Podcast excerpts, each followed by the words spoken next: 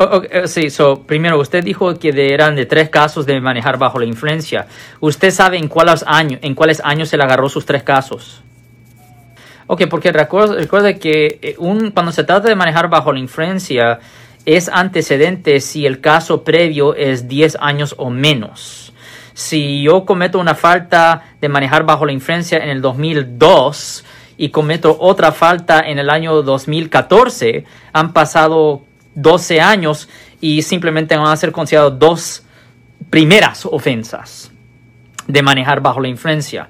So, si él agarró un caso en el 1999 y agarró uno en el 2009, unos meses después de los 10 años, y después agarró otro aquí en el año 2020, van a ser tres casos separados que van a ser clasificados como primeras. So, es necesario saber, ahora si estamos hablando de una persona que agarró un DUI en el 2015, uno en el 2017 y el otro en 2020, pues ahí son tres DUIs. Y la tercera ofensa dentro de 10 años, ajá, ya. Lo siento por la interrupción, su video va a continuar monetariamente.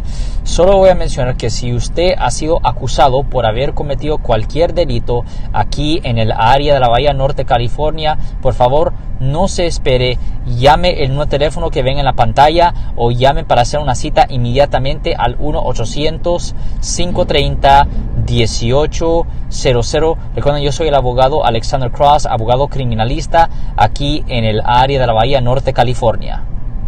Oh, pues si el vehículo no sirve, si el vehículo no sirve y si el vehículo estaba estacionado directamente enfrente de la propiedad de él, yo no veo ninguna razón por cual la fiscalía tuviera suficiente evidencia para convencer a un jurado de que él estaba manejando bajo la influencia. Posiblemente emborrachado en público, pero no manejando bajo la influencia. No, no, le, deberían, no le deberían de dar cárcel a él.